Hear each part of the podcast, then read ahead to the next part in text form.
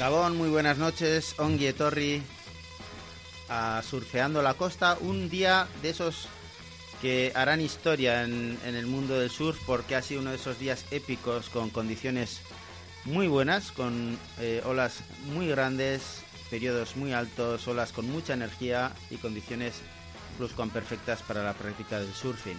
Un día que también eh, en el que también se ha celebrado una prueba de la Euskal Sur Federación de olas grandes de Sorguineche y vamos a intentar que durante todo el programa eh, podamos introducirnos en, esas olas grandes de una forma o de otra.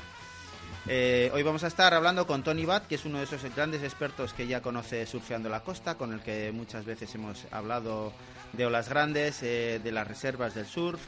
Eh, vamos a retomar un poquito la, entrevista con Tony, porque la semana pasada estuvo en el Foro Internacional de Surf de Olas Grandes, que organizaban junto con los organizadores del Surf Challenge de la Galea el Ayuntamiento de Guecho y el Ayuntamiento de Sopela. Entonces vamos a estar un poquito hablando sobre cosas que se debatieron en aquel foro.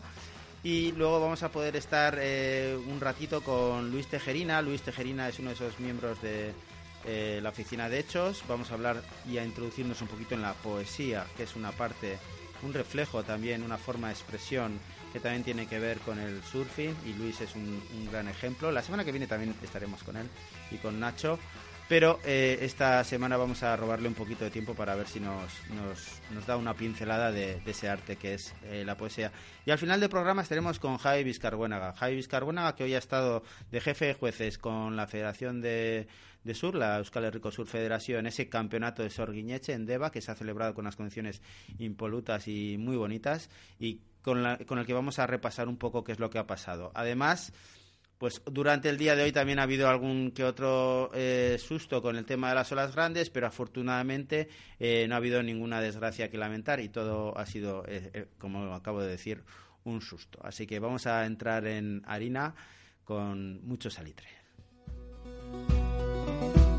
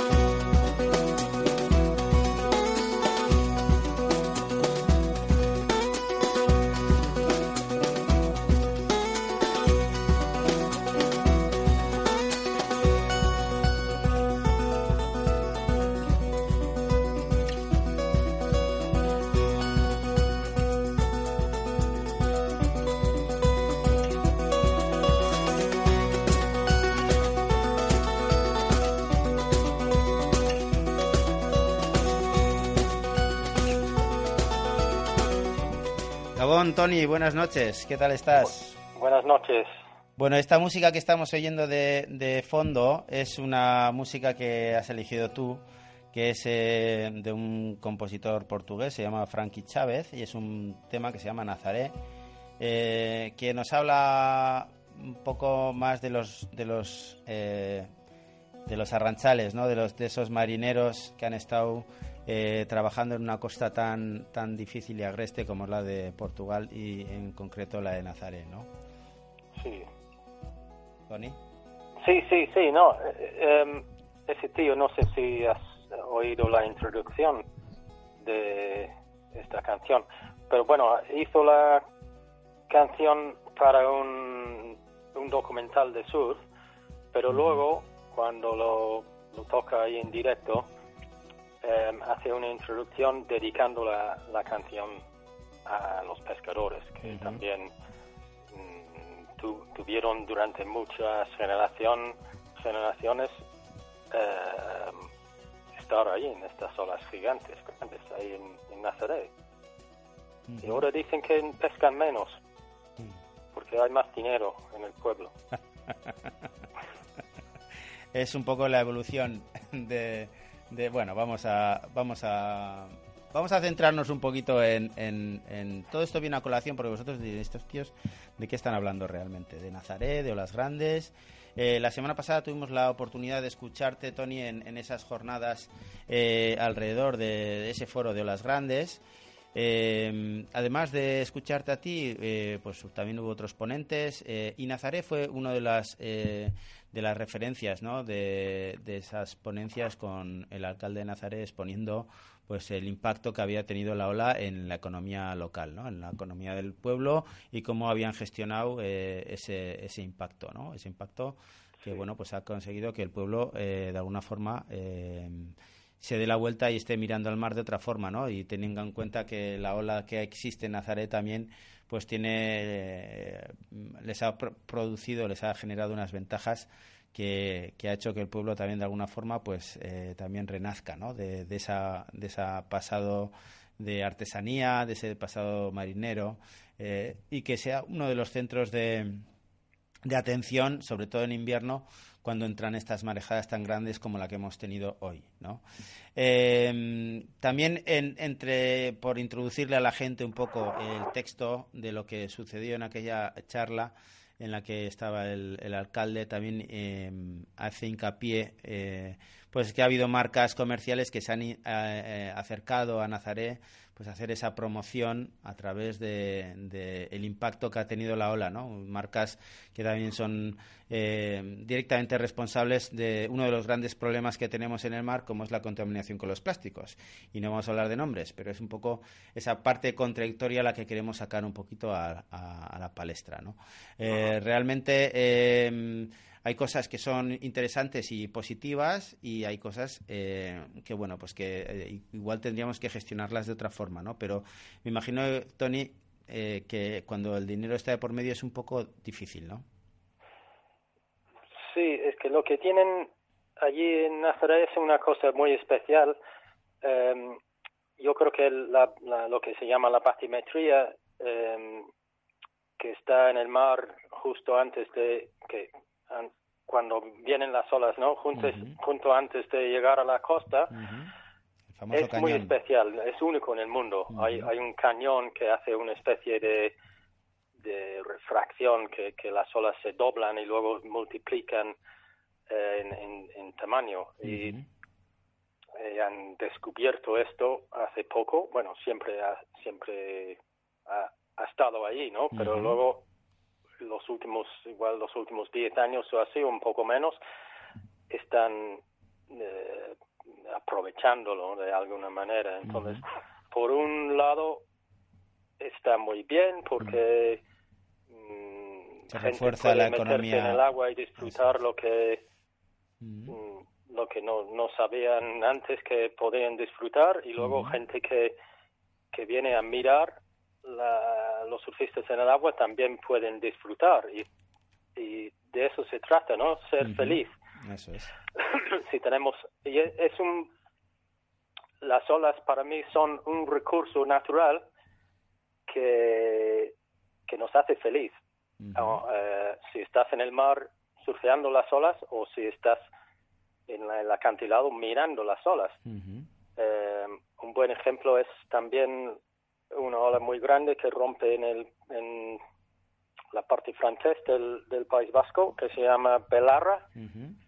Em, antes de que se, se, surfeaba esta ola, nadie lo miraba, nadie lo hacía caso. Pero ahora, bueno, los últimos 10 años o 15 años, que, bueno, rompe muy poco, mucho menos que Nazaret, pero cuando cuando rompe la ola el acantilado está lleno de gente mirando y es como un, espectáculo. Una maravilla de la, sí, de la naturaleza, sin duda. Em, Hoy el mar estaba así espectacular en todas sus vertientes, ¿eh? Sí, sí, sí, ya hoy he estado en el agua. Entonces lo que lo que pasa con Nazaret es, tiene que buscar un, un, un, punto, un término medio. No pueden sobreexplotar el, un pueblo tan pequeño. Eh, es un cambio demasiado brusco para mucha gente, creo yo. Em, y, y, luego el señor es el alcalde de Nazaret. Mm, yo me quedé seguro que, bueno, seguro que hay más detrás de lo que dijo el otro día, pero yo me quedé un poco asustado de lo que lo que decía, em, que se están metiendo muchas marcas, uh, invirtiendo muchas muchas empresas ahí en, la, en, en el pueblo, uh, las hoteles, uh, los restaurantes ahora están cobrando mucho dinero, em, la gente que pescaba antes ahora tiene trabajo en los hoteles.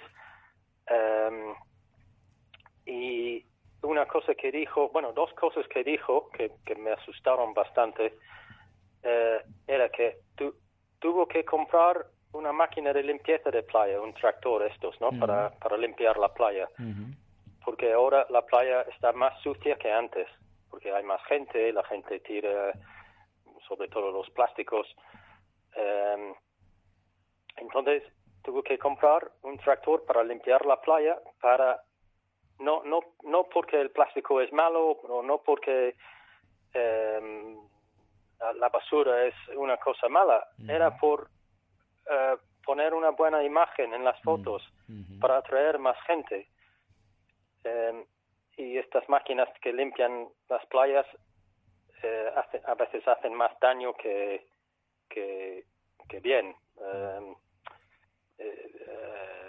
hacen daño al a los bichos, a las algas y toda la diversidad, limpian el plástico un día y luego vuelve el plástico el, día siguiente. Entonces ese señor decía que todo era para la, imagen del pueblo em, y luego enseñó fotos de portadas de periódicos de todo el mundo eh, de un chico que cogió una ola muy grande, bueno, cogió una ola, le, le remolcaron en una moto de agua, ¿no? Eh, a una ola muy, muy grande, de no sé, de 20 metros o algo así. Es un chico inglés también, le, le, conozco yo. Y se hizo mucho daño, se rompió una vértebra en la espalda.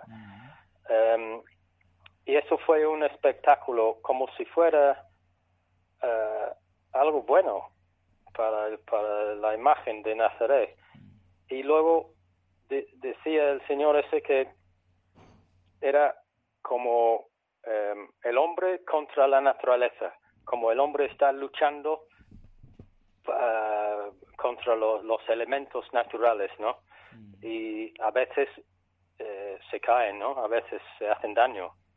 Em, pero todo el, la, la idea de, del hombre contra la, naturaleza es, es, algo que nosotros que llevamos muchos años haciendo surf, eh, no, las, no las tan grandes, pero haciendo surf eh, en, sitios así naturales como lejos de la, de la costa y sin eh, no sé, yo, yo, yo hice, yo empecé a hacer surf en olas grandes, no había drones, no había motos de agua, no había gente sacando fotos, eh, y si, si hubiera gente mirando, pues me, me, me ponía nervioso. Em, y lo que buscaba siempre, lo que también busco ahora, es la soledad entre la naturaleza, estar ahí fuera de los agobios de, lo que tienes en la tierra, ¿no? Los, ah, los coches y los atascos y del trabajo y, y el estrés. Y, y aunque parezca paradójico, mí me gustaron al principio las, las olas grandes, la idea de surfear las olas grandes para escapar del estrés de, de, de la tierra. Y Realmente eh, tiene... Lo que entendemos nosotros, a lo que voy, sí. es lo que entendemos nosotros, que llevamos años haciéndolo así, es que no somos hombres contra la naturaleza, somos parte de la naturaleza. Y estamos ahí incrustados en, entre todos los demás elementos de la naturaleza. Em, entonces, esta idea es un poco para mí eh, un mensaje eh, equivocado y es un poco peligroso eh, seguir diciendo a la gente que, que se trata de eso, ¿no? Quizás hoy encima es un día especial con lo que acaba de suceder en, en la costa guipuzcoana, en, en la costa de mm, Rocaputa, que hoy, bueno, pues eh, coincidiendo con el campeonato de, de las grandes de Deva, ha habido un equipo que se ha puesto, ha estado en apuros y han tenido que rescatarlas, ¿no? Y, eso es eh, un poco eh, pues eh, lo que refleja que es una, una situación en la que hay que adaptarse, hay que eh, saber eh, sobrevivir y tener plan B y, poder eh, salir con las garantías de poder volver, ¿no, Tony? Disfrutar sí, pero, pero con, con esa formación, ese conocimiento y ese saber que, que, esto es para disfrutar, ¿no? Sí, em, no, no sé exactamente lo, lo que pasó hoy. Em, voy a enterarme un poco más. Pero eh, bueno, ha pasado un par de veces más también cosas así en los últimos mm, dos, dos o tres meses.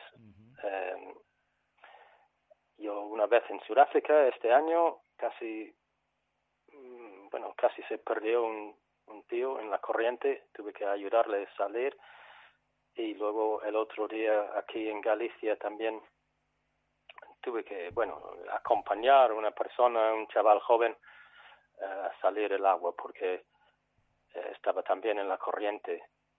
y entonces el, lo fundamental es estudiar la situación antes y eso, tener un plan B eh, y, y pensar en la situación, la peor situación que puede pasar y qué vas a hacer.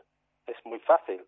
Eh, y si, si vas, si te metes en el agua y dices, bueno, sobre la marcha, a ver, si se me rompe el invento, bueno, eh, a ver, a ver qué hago. Bueno, hay una moto, entonces no pasa nada, hay una moto de agua que, que me va a rescatar.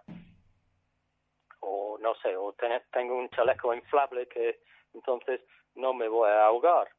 entonces, y es, esto es, mm, yo creo que mucha gente tiene miedo a, estar debajo del agua mucho tiempo, el, el, miedo, pero luego no, no tienen como cosas que te dan menos miedo, por ejemplo, si hay, hay rocas muy cerca de la superficie, pero no, no las ves, eh, no te dan miedo, ¿no?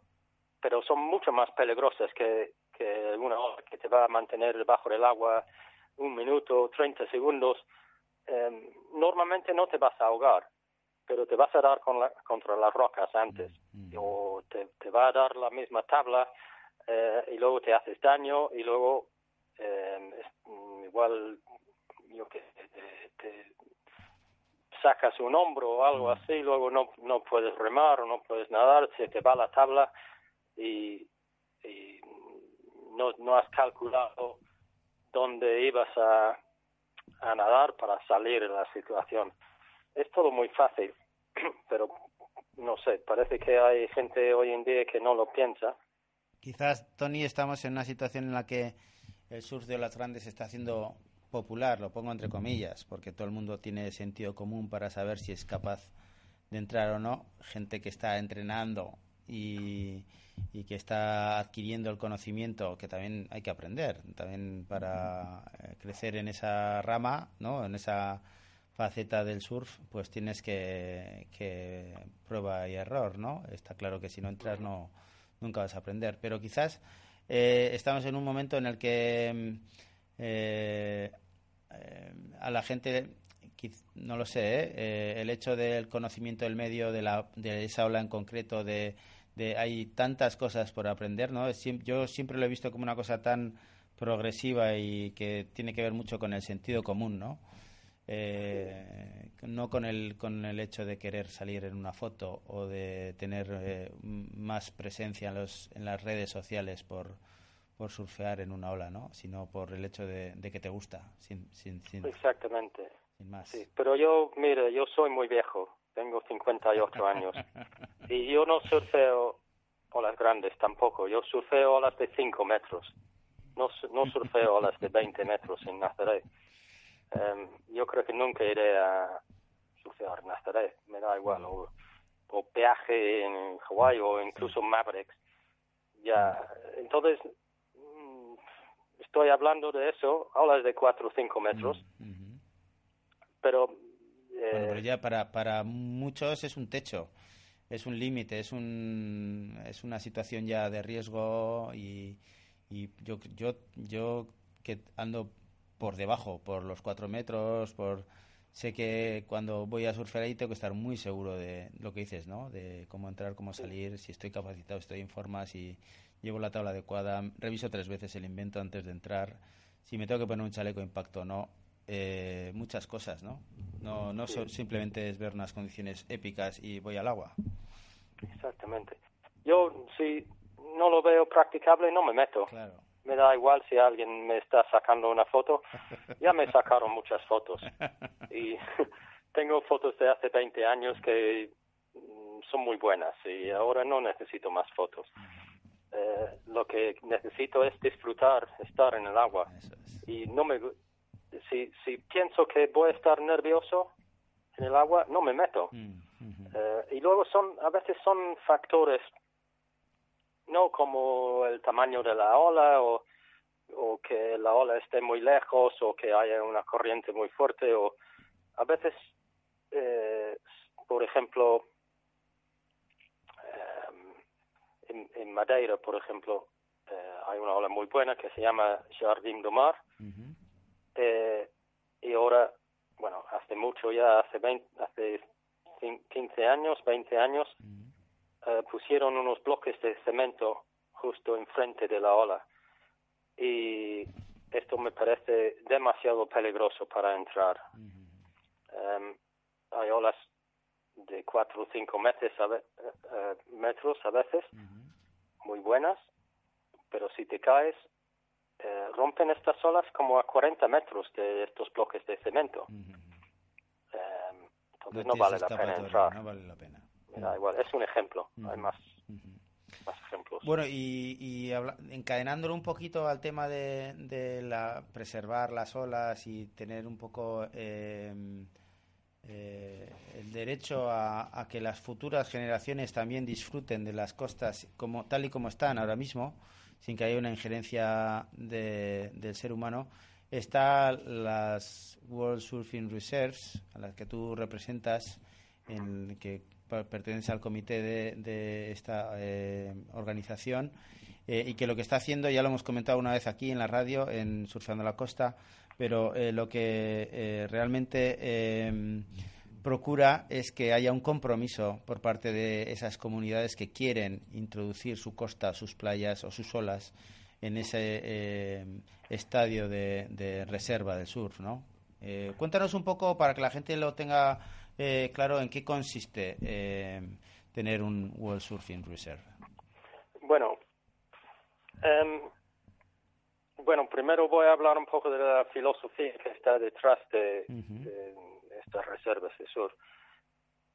Em, nosotros vemos las olas como recursos naturales, como el agua para beber, el aire para respirar, el suelo para plantar cosas cosas para estas cosas, esas cosas son para sobrevivir, ¿no? Pero luego tienes que ser feliz y las olas y, la montaña y la naturaleza y eh, muchas cosas de la naturaleza, elementos, tú puedes usarlas para hacerte feliz y las olas es, es un ejemplo perfecto. Y nosotros los, los surfistas eh, las olas nos hacen feliz, felices directamente. Pero luego hay otra manera de que las olas hacen a la gente feliz. Em, por toda esta gente que está en Nazaret, por ejemplo, o, en Belarra mirando las olas, o em, gente que vive en un pueblo donde hay una ola famosa, como Nazaret. Nazaret no es una reserva de surf, ¿eh? pero lo, estoy utilizando como ejemplo. eh, esta ola atrae a más gente y luego la gente gasta dinero en los bares, en los hoteles, en, en las tiendas del pueblo y luego la gente en el pueblo supuestamente se hace más rica y luego eh, la gente es más feliz, ¿no? A través de la ola, pero indirectamente. Entonces, me da igual si te gusta hacerlo directamente o te gusta hacerlo indirectamente, ¿no? Eh, lo que hace una reserva de surf es intentar preservar este recurso natural. Y el recurso natural, que, que es las olas, eh, puede tener varios problemas. Primero es son eh, problemas físicos. Por ejemplo, alguien viene, como hicieron en Madeira, alguien puede venir y construir algo sólido eh, enfrente de la ola o como, como los bloques de cemento o puede poner un espigón por el medio de la ola o un puerto deportivo. eh, o algo así que es algo físico y estropea la ola. O puede mover eh, medio millón un cuarto de millón de toneladas de arena en un sitio como Mundaka que depende de la arena no sí. Entonces, la gente viene, mueve la arena y se estropea la ola. O puede contaminar el agua también, que hicieron mucho en Inglaterra hace 20 años o así, y yo trabajé con una ONG ahí en Inglaterra que estaba en contra de las aguas sucias y, todo eso. Vale, eh, entonces una reserva de surf intenta eh, proteger las olas contra este tipo de cosas. Y, un poco proteger, protegerlas contra nosotros mismos, contra los, el bueno, ser sí, luego voy a... Sí. Esto es una, una cosa, como no es una cosa nueva, pero es una cosa que no prestam, prestamos suficiente atención hasta ahora. Eh, hasta hace poco eh, hemos estado como eh, eh, como concentrando eh, en, en, en, los temas de los temas físicos de que pueden estropear las olas. Pero hay algo mm, como bueno es, es bastante obvio pero es no sé en el futuro tenemos que a partir de ahora tenemos que tenerlo en cuenta en las reservas de surf es la masificación, masificación de las olas por la gente, que también es intervención humana a un, a un elemento natural de la naturaleza. Y eh, es una cosa un poco rara porque una ola, imagínate Mundaka, por ejemplo, que ahora hay mucha gente en Mundaka, ¿no? Mundaka es una ola buenísima, es una de las mejores olas del mundo. Em, y mucha gente puede disfrutar de esta ola. Entonces, mm, pensarías que cuanto más gente disfruta de esta ola, eh, más vale la ola, ¿no? Si una persona va, si una, una persona iba en el 68 a disfrutar Mundaka, pues es, es solo para una persona, entonces no, no lo está disfrutando mucha gente. Hoy en día, si 150 personas están en el agua surfeando Mundaka, mm, supuestamente vale más, ¿no? Porque hay más gente disfrutando la ola, pero no es así, porque igual hay cuatro que están disfrutando y luego eh, 146 que están agobiados. Mm.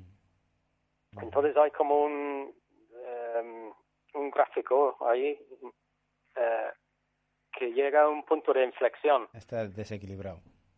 Sí, entonces, al principio, cuanto más gente puede disfrutar una ola, la ola vale más y un poco más y un poco más hasta un punto en que luego empieza a saturarse.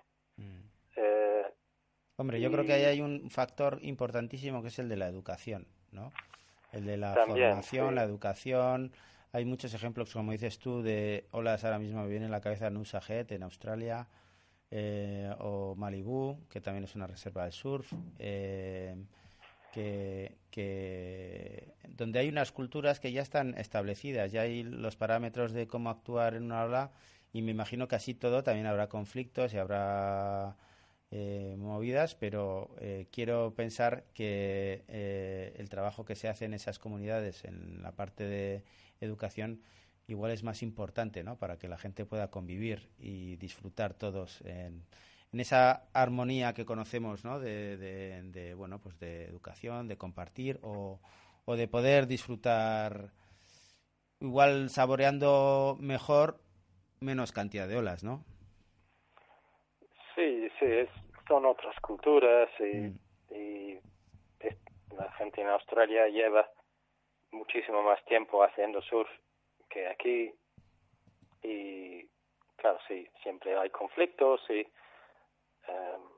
en algún sitio hay localismo y cosas así, pero en general em, tienen como más orden en el agua. lo que veo yo, yo voy a Sudáfrica todos los años a hacer surf y surfeo ahí con mucho más gente que surfeo aquí, mm. que, con quien surfeo aquí. Em, pero no me, pero me agobio menos. Um, no sé, es, es, como es... Está más organizada la gente, o, está más... Sí, o la gente... las expectativas no son está más atenta a lo que están haciendo los demás. eso es. Mm. Sí, hay gente a veces en el agua en Sudáfrica, eh, en las zonas grandes, hay eh, señores de 65 mm. años, así, que todavía están cogiendo olas de 5 metros y llevan 40 años surfeando olas así eh, y no tienen nada que mm, demostrar, ¿no? Entonces, están como mirando alrededor y si no le toca, dice, bueno, ahora te toca a ti, estás en una buena posición, rema, rema, sí. eh, no sé, hay, como hay más, gente así, ¿no? Em, aquí parece que son todos muy jóvenes, sí. Y todavía bueno, pero mm, hay que esperar 30 años. Eso, con el tiempo eh, llegaremos a esa, a esa parte, ¿no? Sí, sí. Eh. No estoy diciendo, la gente aquí no es mala, ¿eh? No, no, no, no. O sea, hay, hay que hacer ese trabajo de educación, pero, pero también hay gente en el agua ya lo hemos comentado muchas veces, ¿no? Que, que, abre la puerta a otra gente que está entrando y que también ayuda, ¿no? Y, tiene esa, esa parte de decir, bueno, eh, sobre todo el liberar tensiones en el agua, ¿no? De que no haya esa tensión en el agua, de porque a veces eh, eh, es muy curioso que cuando yo las pequeñas y la gente está nerviosa, solamente con miradas o con ¿no? Con lenguaje no verbal, ser capaz de captar eh, situaciones que te pueden dar un punto de relax y de, decir, bueno, tranquilos, y otro de, tensión, ¿no? De, bueno, eh, ya todos sabemos lo que es el lenguaje de, meterse en el pico y sin tener ninguna prioridad, sin pretender esperar que el otro, no ponerse en la situación del otro. Esas situaciones quizás son las que enervan un poquito más las, las tensiones que puedan saltar, ¿no? Pero bueno. Sí, mira, lo, lo que quería decir antes sin quedar mal, ¿no? Porque no quiero decir que aquí la gente es tonta y luego en Australia son todos listos. Mm. No quería decir eso, pero se nota la diferencia entre surfear en el País Vasco mm. y surfear en Galicia. Eh, y la gente es hay buena gente en Galicia y hay mm. buena gente en el País Vasco. Claro. Pero yo cuando me metía en Meñaco, me metía con 15 o 20 personas, mm. pero cogía mis olas y, luego dejaba a los demás coger olas y luego me dejaban a mí. Eh, aquí, claro, en, en, el País Vasco tenéis mucho más experiencia que, que, que la gente aquí en Galicia que está empezando a coger olas grandes. Llevan un año o dos o así aquí. Entonces, claro, están todos así ansiosos para destacar y ser el mejor y coger la ola más grande. Pero sí, dales 10 años más y, y bueno, va a haber varias generaciones y va a haber otros chicos jóvenes, pero estos que están empezando ahora, eh, con un poco de suerte, van a tranquilizar mm. un poco dentro de 10 años. Yo voy a tener casi 70 años. Bueno, seguiremos viéndote en olas grandes, eso no me cabe la menor duda. Oye, Tony, pues ha sido un auténtico placer, es que ricasco, una vez más por atender la llamada. Eh, volveremos a llamarte porque hay muchas cosas que se nos quedan en el tintero y la verdad es que se nos hace corto el programa. Me tengo aquí a Luis Tejerina, Luigi, que está escuchando atentamente tus palabras y, enseguida le voy a dar paso. O sea que si os queréis saludar, eh, pues os, doy la, vez. Opa. Opa, Tony. ¿Cuánto tiempo? ¿Cuánto tiempo sin verte? Sí, bueno, solo escuchándote por aquí un poco, pero sí, mucho tiempo sin vernos. No te, no te dejas ver aquí por la, por la zona. Estuve ¿eh? el otro día. Sí, sí, pero bueno, vas y vienes, vamos. Estuve a 20 metros de la oficina de hechos. Muy bien, pues oye, ya sabes, pues cuando eso avisa tú, que ese Tony, pues nada, me ha encantado irte y yo qué sé, y me gusta mucho irte y ya sabes que nada, que cuando andes por aquí o lo que sea, cuenta conmigo y, tengo muy buenos recuerdos contigo buscándolas por ahí por Galicia y así, yo que te echo de lazarillo por ahí un poco, de, acompañante y así, mm. y un placer, Tony. No han encontrado el traje que perdiste.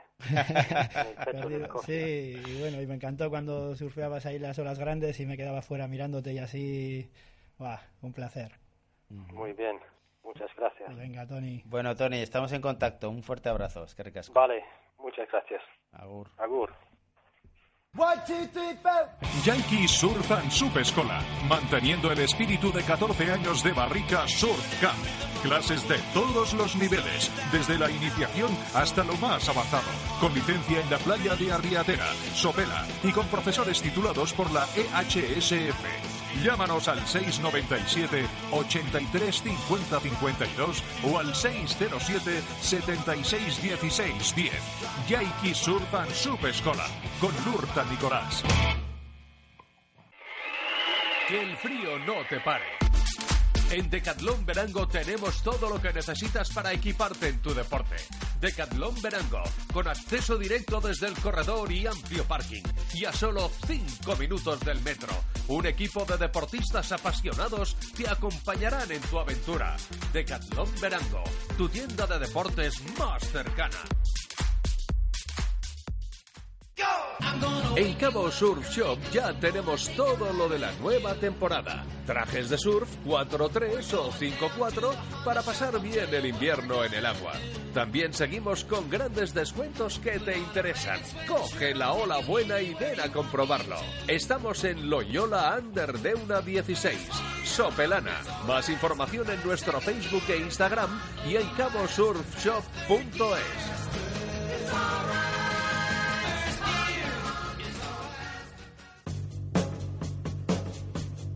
¿Te gustaría probar una bicicleta eléctrica de montaña o carretera totalmente equipada y con absoluta garantía? Ibike Aventura lo hace posible. Alquila ya tu bicicleta en ibikeaventura.com o en Bilbo Bike, calle Nao 54 en Bilbao. Disfruta el especial fin de semana. Recoge la bicicleta el viernes y no la entregas hasta el lunes. Precios especiales para grupos. Recuerda ibikeaventura.com y vive tu propia e-bike aventura.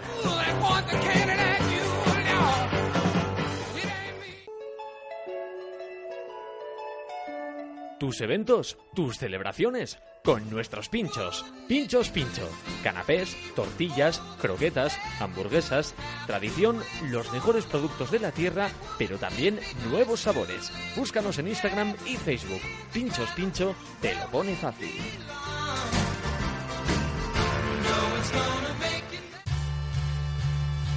Maestre Bikes abre la cuarta tienda al otro lado de tu pantalla Visita maesterbikes.com, un escaparate virtual de sueños sobre ruedas. Entra y conoce todo nuestro catálogo de productos, novedades y promociones. maesterbikes.com. A rueda contigo. Las gafas más ligeras y con las mejores lentes las vas a encontrar solo en Óptica Gondra. Haz deporte con la mejor visión. Óptica Gondra, en Paulino Mendíbil número 24, en Las Arenas. Óptica Gondra, especialistas en óptica deportiva.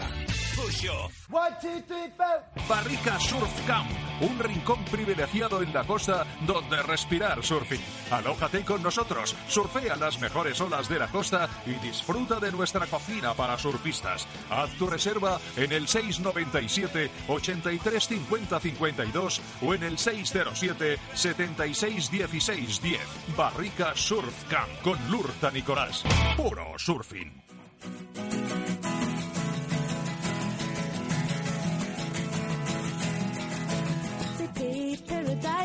Up a parking lot. With a pink hotel, a boutique, and a swinging hot spot. Don't it always seem to go that you don't know what you've got till it's gone? They paved paradise, put up a parking lot.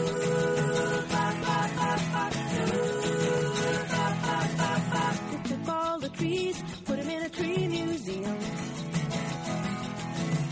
Charged the people a dollar and a half just to see 'em. Bueno, pues vamos a retomar rápidamente eh, con Luigi, con Luis Tejerina, eh, lo que también nos parece importante, ¿no? Dentro de lo que es el desarrollo en deporte, que es la cultura. Y ellos están haciendo, en tu caso, eh, Luigi, Gabón, buenas noches. Ah, para ir, Lourdes. Eh, ese, ese mm, desarrollo que has hecho de la poesía con la influencia que tiene el surf en tu vida, ¿no? Como quizás alguna vez que ya hemos hablado aquí en la radio has eh, podido reflejar la influencia que ha tenido el surf en tu poesía, ¿no? Bueno, yo hago, no sé si hago poesía desde, bueno, más que hago poesía, escribo. Siempre voy con un cuaderno y con un boli, aquí lo tengo, menos cuando estoy en el agua. Lo demás es muy raro que no tenga un cuaderno y un boli a mano y en cuanto me viene un fogonazo lo escribo y digamos que sale una poesía. Pero en realidad no me siento, normalmente no me siento a trabajar la poesía, ni busco rimas complicadas, ni nada. Yo escribo bastante plas, según me viene. Y bueno, en lo que se refiere a lo que es el surf, en lo que puedo escribir, pues claro, hago mucho, meto muchas horas en la playa y muchas horas haciendo surf y muchas horas en esto y entonces pues sí que tienen un- algunas tienen una relación directa con lo que es la mar, el viento, las olas, los El salitre. el salitre y todo lo que lo que nos rodea, los coches, los viajes, todo, todo lo que podría ser el surf. Pero bueno, mi pues lo que yo escribo habla de es más social, es, habla de todo, vamos. De hecho, es muchas poesías, no sé, se hablan de todo tipo de temas, vamos. Has tocado muchos temas eh, eh, desde ese punto de vista también social. eh, ya este es el eh, vas a vas a editar el tercer libro, ¿no? Sí. O sea, ¿cuál es el proceso creativo de un libro? Porque me imagino que desde que empiezas a desarrollar un- una poesía, ¿cuándo decides que estás ya acabando como una especie de algo que en conjunto es un libro? Bueno, en mi caso yo te cuento cómo lo, hacen- lo hago yo y cómo lo hago con, con Nacho Susaeta, que es la persona con la que doy forma a los libros, porque como te he dicho antes, yo voy con un cuaderno, ahí escribo las poesías, o escribo lo que los pensamientos, que son poesías, porque llevan tienen una especie de rima, unas, Una estructura, ¿no? Eso sí, es un poco, es, es como una cosa innata, vamos, no va muy buscado, pero bueno, ahí va, plas. Eso, todo ese material está en cuadernos, y claro, en un cuaderno la letra está como está, las acentuaciones, las comas, faltas de ortografía, luego una poesía de una cosa, otra poesía de otra cosa. Una vez que tienes como, bueno, llevo escribiendo poesías desde con un cuaderno desde el año 93 o así, entonces claro, he tenido mucho material. Y este es el tercer libro que, que editamos. El primero fue La, La Vergüencilla, el segundo fue La Lluvias para los ricos y este se titula Yo disparé a García Lorca porque me lo mandaron. y lleva poesías de los últimos cuatro o cinco años y alguna que podía haber por ahí que en realidad no sé ni cuándo la escribí. Bueno, cogemos las poesías de los cuadernos, las pasamos al ordenador, por así decirlo, las, tec- las tecleo y una vez que las empiezo a teclear, pues a veces les corrijo alguna cosita, plus, una palabra, igual hay palabras que se repiten, vas estructurándolo y le intento poner las comas, intento dejarlo más o menos como pienso que puede estar adecuado. Y junto con Nacho, que es que la persona que él ya él es él no mete faltas de ortografía, como es mi caso, tiene, sabe más de acentuación, de comas, pues ahí me mete caña y me dice, Luis, esto tiene que ir así, y ahí a veces pues "Oh, Nacho, no me fastidies, esto no, pues esto sí, y ahí tenemos un proceso a veces de darle una estructura de cuál vamos a poner, qué poesía va primero, qué poesía va, de- va después, un poco el libro, aunque una persona cuando los lee parece más sencillo de lo que es, o sea, te has comido la cabeza con qué poesía pongo primero, cuál pongo segunda, cuál tercera, cuál carta, qué todo eso, todo eso le da una forma que es la que refleja lo que tú sientes, ¿no? Sí, el libro lleva como una especie de hilo conductor, aunque no tenga un hilo conductor en lo que son los temas, tiene una especie de sensibilidad, unas partes intento que te lleven a, un- a una parte de tu pensamiento, otras partes te van a decir otras cositas, e intento jugar un poco con eso. Ya os adelanto que la semana que viene también Luis estará aquí con, junto con Nacho Susaeta y entraremos un poquito más en profundidad en, en los libros, ¿no? Con- en concreto, eh, pues eh, tocando esos tres libros que ya han editado, que además son autoediciones. Sí, nosotros editamos con, con la oficina de hechos, que bueno, es un asunto que, que empecé con Nacho. Hace ya, empezaríamos en el 2009 o 2010 o 2000, no lo sé exactamente, y una de, la parte, de, las, de las cosas que hacíamos era evitar los libros y bueno, y con ellos seguimos. Y- ¿Qué tal respuesta está teniendo la poesía entre los surfistas? Porque eh, que los surfistas leamos muchas veces cosas fuera parte de lo que es surfing, igual es complicado, ¿no? Pero ¿qué tal respuesta estáis obteniendo de- del público? Bien, ahora la verdad es que he estado años más dándole más intensidad a lo que es recitales, mover los libros y siempre, siempre han ido muy bien y las personas, muchísimos amigos míos surfistas, pues al final yo que sé, pues tienen los libros, los leen, les gustan o no les gustan o se los llevan de viaje, siempre les digo, yo que sé, intento que se los lleven de viaje porque está bien en un momento en que estás solo, que estás pensando, que tienes tiempo para reflexionar, siempre para mí es un lujo que se puedan leer un libro de los que he escrito yo porque sé que lo van a saborear. Además hay poesías que me consta, algunas de las que he leído, que evocan mucho a sentimientos que muchos surfistas de la misma comunidad pueden sentirse reflejados, ¿no? Esas, esas eh, formas de expresar eh, cuando viene la serie, cuando estás en un sitio concreto, ¿no? O cuando estás de viaje, ¿no? Sí, sí, o sea, cada uno va a tener su, ya te digo, va a tener su visión dentro de las poesías que pueden ser de temas de, que pueden tener tema de surf. Mm. Pero luego vas a pasar la página y te va a meter un sopapo con otro tema que no tiene nada que ver, o sea, vas a tener que, que leerlo y, y vamos, y ir disfrutándolo. Y muchas veces también que habéis hecho recitales y Sí. lo habéis acompañado con música. Sí. Que eso también quizás le da un color Sí. más atractivo, ¿no? Sí, ahora hago con Javi Gotti a la guitarra y hacemos recitales de poesía y la verdad es que lo disfrutamos mucho y es una forma de acercar la poesía muy más más sencilla, los recitales siempre son más Más digerible, ¿no? Sí, son más digeribles, las personas de repente pues se pueden animar más a escucharlo y la verdad es que muy animados con lo- el tema de los recitales, lo pasamos lo pasamos muy bien y nos apuntamos a un bombardeo, vamos.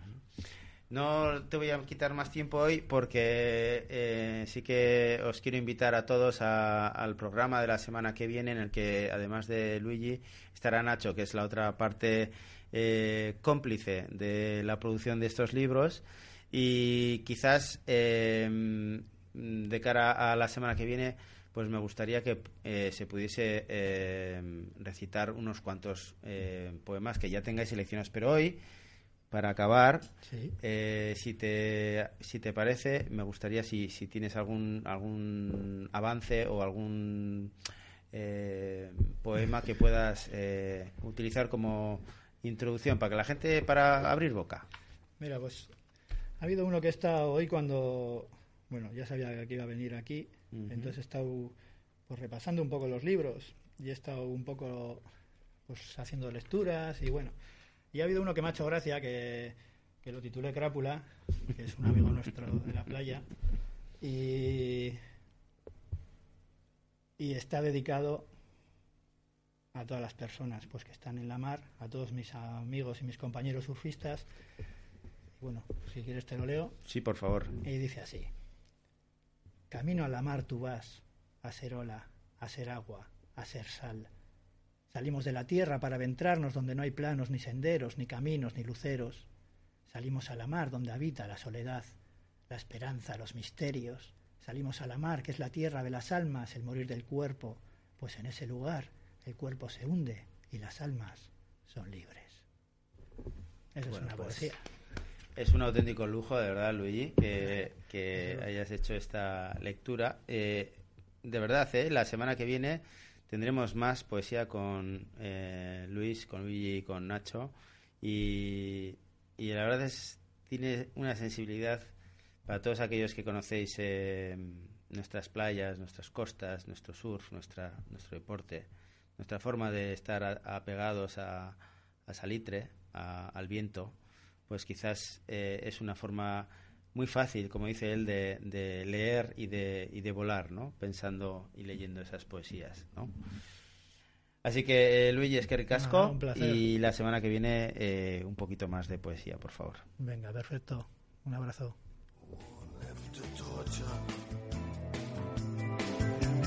Give me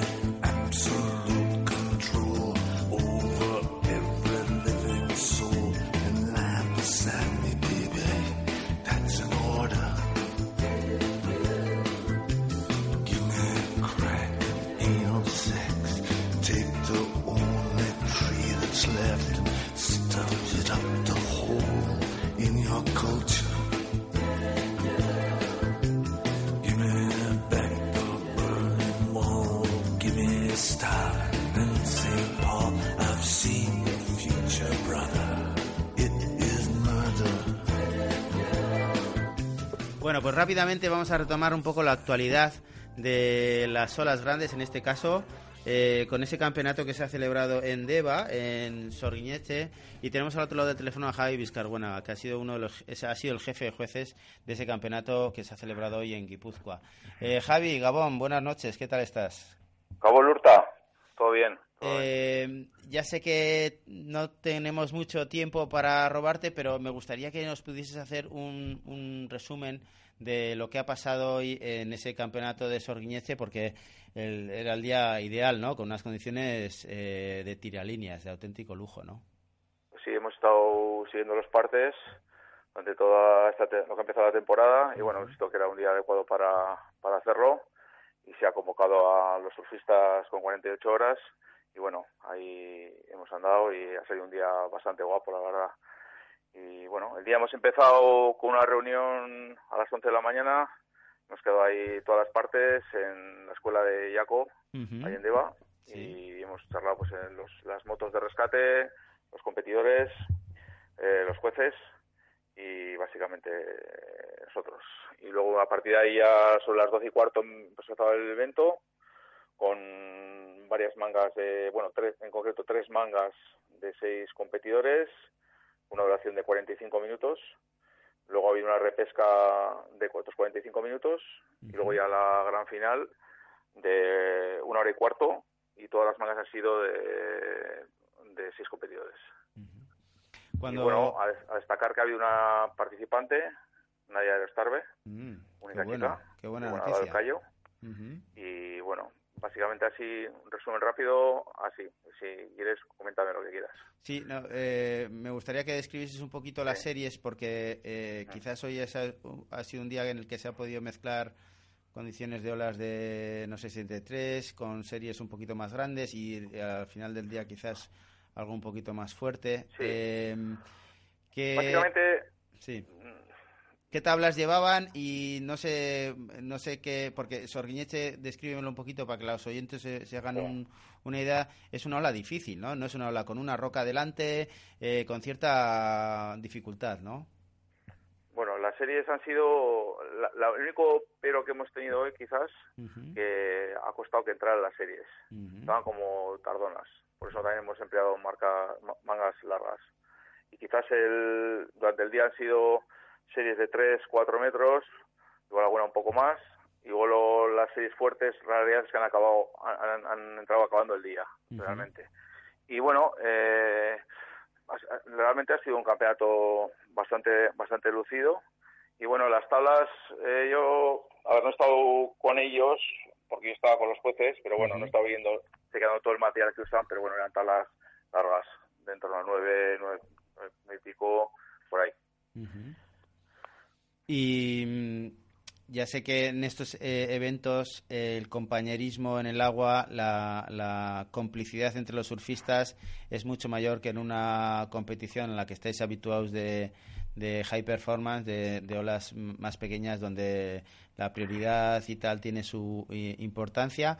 Eh, ¿Cómo ha ido transcurriendo? Sobre todo me gustaría eh, eh, saber cómo ha sido el tema de la final y, y luego también esa relación, porque si dices que había olas, había series que tardaban, pues igual ha habido surfistas a las que les ha faltado quizás el poder eh, cogerse una ola, incluso habrá habido gente que ha tenido más eh, una lectura eh, más acertada de la posición donde donde colocarse porque en este ti- tipo de, de- condiciones de olas grandes las distancias son enormes, ¿no?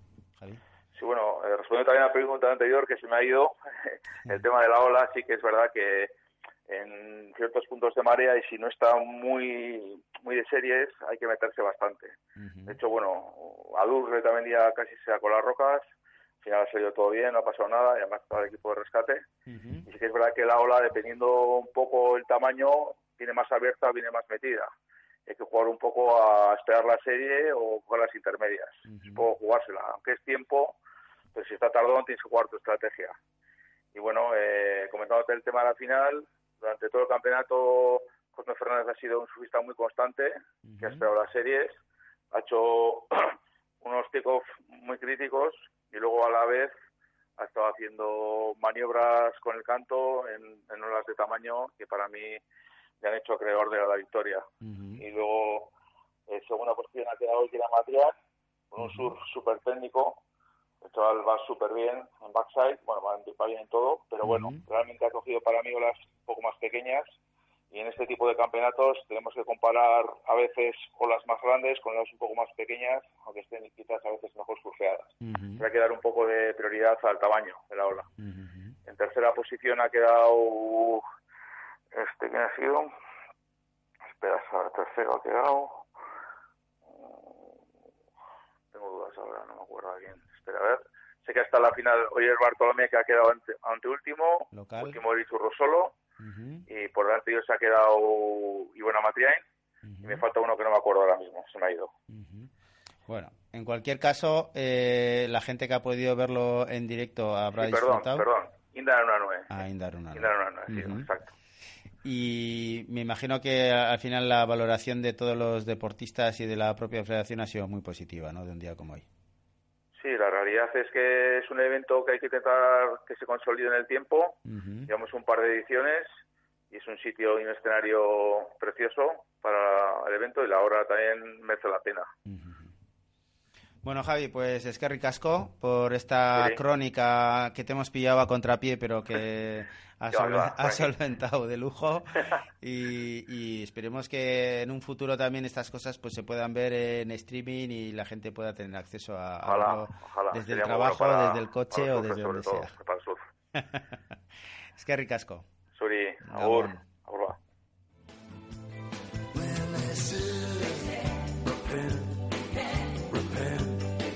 Bueno, pues seguimos con estas condiciones tan bonitas de durante un par de días en las que vais a poder disfrutar de, olas. El sábado viene otra vez Mordor con vientos eh, superiores a los 30 nudos.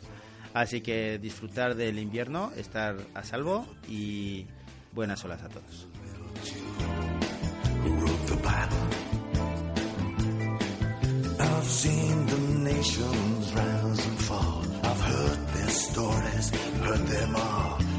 Love's the only engine of survival. Your servant here, he has been told to say it clear, to say it cold. It's over.